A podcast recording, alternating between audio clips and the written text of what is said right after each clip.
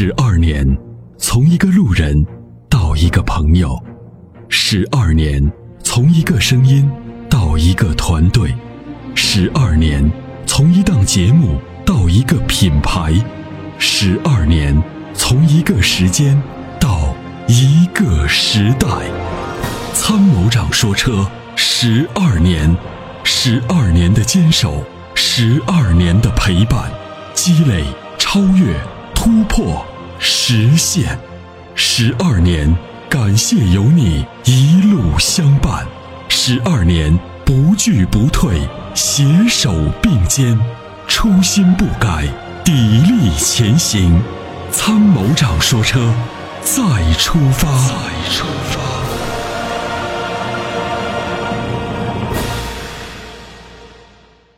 你好，哎你好，你好，孙先生，嗯，Hello，你好，好你好，澳门你好，你好，你好，嗯，我想我想我想问一下，现在这个途观 L 啊，呃，上一次看到他们这个一八年，然后这个一点嗯八 T 的，现在变成了这个二点零 T 的，嗯但价格没有变，这这是什么原因？是发动机不行还是怎么的？嗯，没有没什么原因。就根据我的理解呢，是这样的啊，就是造一个二一点八 T 的发动机和一个二点零 T 的发动机，从根本上没，就是从它的制造成本上没有区别。你可以就是从工业制造的这个角度上来讲，这两个发动机制造的制造的成本是一样的。哦，那么如果说我我归我又归出了，我就从这个细分市场上又我又为为了排量而搞出一个细分市场来，就是搞出一个排就是只有仅有两百 CC 的差差距的话，那么对于它的制造成本来说是会多的。为什么呢？因为它的缸径不一样，对吧？它可能活塞活塞是一样的，但是它的活塞的长度不一样，就是那个缸缸就是这个这个缸的上上下的高度不一样，那么就会带来什么呢？就是你的缸体的那个那个那个铸造又会多一个规格，那么它的制造成本就会大。那如果说它仅仅是用软件来调调一个过高低功率，就像宝马一样，对吧？同样是二点零 T 的发动机，一个是三二零，一个是三二五，就是三二八，对吧？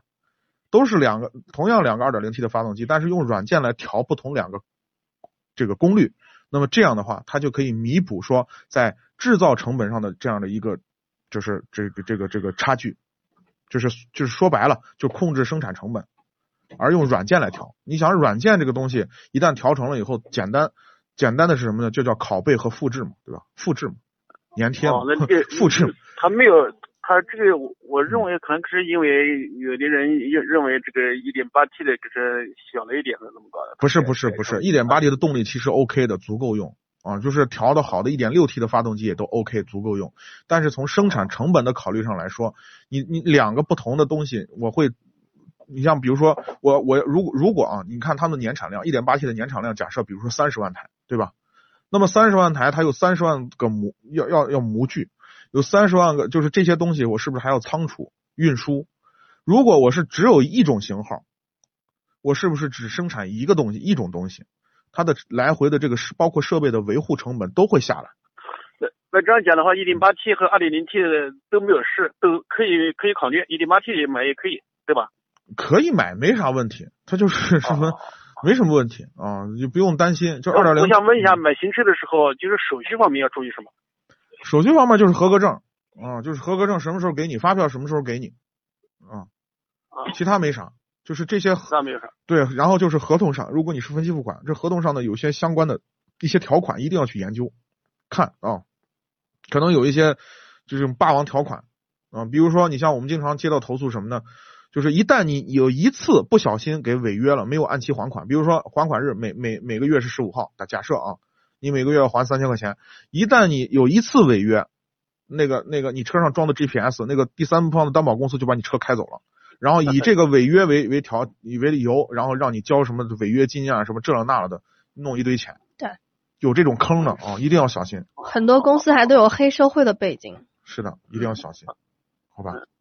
还有一个就是我这个车子上一次啊，嗯在两年前在那那个地方买了个叫三元催化剂啊，我们买了大概四瓶。清洗三元催化器的是吧本？身车的有，本身车的时候的时候啊，嗯有点积碳，有点烧烧机油，但是买过以后呢，用过以后呢，烧机油机油就烧的很少了。嗯不像他以前烧的那么凶了。对但是现在我这个车子已经两年没有没有保养了，没有那个了。你看从哪个地方应该买什么，什么要好一点？嗯，是这样的啊，三元催化呢，为什么有会有这个作用呢？因为三元催化上面的积碳多了以后，会使三元催化的这个工作不良啊，导致呢尾气排放的温度过高，过高呢就会实际上就是增增加了你这个涡轮增压器的工作温度。为什么呢？把温度降下来了以后，你的机油消耗量增加呢，就是这样一个原理哈。所以呢，整体的发动机，不管是发动机内部还是发动机外部的所有的积碳，都是清除，都是对车，我尤其是涡轮增压缸内直喷的车是有好处的。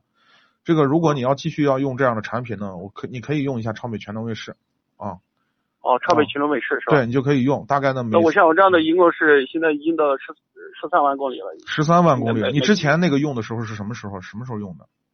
是前年用的，前年啊，那是多少公里的时候？当时是十一万公里的时候。啊，那就两万公里了。那是这样的吧？你这一次啊用的时候呢，你就一次一一一箱油加一下加进去两瓶，然后每之后呢每三千公里用一次就行了。哎，那那你要买买几瓶啊？呃，你可以买四瓶，第一箱第一箱油加进去两瓶，然后之后呢每三千到四千公里用一次就行了。再加一瓶。对对对对对，你的油箱你看一下，途观 L 的油箱是多大？六十五升的吗？六十升？呃，六十升。六十升啊，六十升刚好是在临界点上。我们建议一般六六十升以上的油箱就是依次加两瓶，因为油箱太大了，然后这个这个汽汽油太多，就是把稀释的太厉害了啊。你可以一次加进去两瓶，然后后面呢大概就是缩短一些，每每三千公里用一次就行。我想我想问一下，就在二十万块钱二十万块钱车子啊，嗯，除了途观 L 啊，还有可能好好的车能推荐的？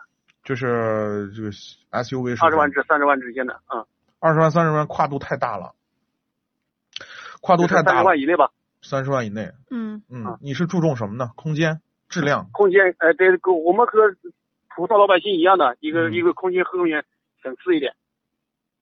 后期维修费用少，小毛病少，省油，空间大。对对，我实在不愿意推荐汉兰达，但是没办法，还是它。汉兰达但是买不到，加价，那是啊，降价也买不到。这个车呢，就是别别的这个对对竞争对手的车型不争气嘛，那没办法，人家还是这个王者地位无法动摇。这空间确实大，质量 OK 的。嗯对，但但是还有冠道呢它要改款了吧？小改款肯定。嗯，小改款没啥呀，小改款无非就是对加加配置啊、升升级啊什么的，我觉得没什么，嗯，都可以，可以考虑。嗯哎，换道怎么样？空间也足够大。冠道呢？后排空间真的很大呃，你你这个车买买的着急不着急？嗯，我想你以前买，但是如果真的要买不到的话，年前很多车商都是加价的，他们知道你们着要是不着急急呢，我嗯建议你等上半年再说。半年之后，我估计那个冠道的 2.0T 就质量就稳定了。嗯哦，真的半年等不起呀啊，真的，孙先生一想，哇，因为半年你以本田的能力，这个问题就是现在目前冠道 2.0T 上所产生出来的问题。但是但是冠道是不是是漂亮，但是那个那个 URV 啊，我我看了样式啊看不上。URV 其实他们两个都是兄弟嘛。对，就是现在主要就是 2.0T 的这个这个变速箱有漏油的问题，你等一等再说。好好好，好吧可能你们男人对车有什么独特的理解？我怎么感觉冠道和 URV 很像？或者说呢是这样，就是你要不在乎那个就是后期的那个问题的话呢，你也可以看看那个什么，就是像森林人啊、傲虎这样的车。森林人对，森林森林人空间会比那个啥会小，汉兰达小，但是这个车真的是好车，就售后服务会贵一些啊。你还便宜的呀？呃，就是配件贵，配件贵。对，因为它是原装进口的，配件贵一点，但是车是好车，开起来非常顺手，就是就是这个内饰的这种豪华度啊，就是这种这种感觉，就是工程师文化，它不像那个冠道啊，像那个啥里头的内饰那么好看。嗯好，嗯好，行行，嗯，好吧好，感谢您的参与，再见感谢。参与，拜拜。长时间开车，颈椎压力大，躺在车里休息总觉得无处可靠。你需要一款舒服的头枕，迈巴赫同款头枕，亲手打造爱车的豪华感，开车不累，后排熟睡。微信关注“参谋长说车”车友俱乐部，回复“头枕”即可购买。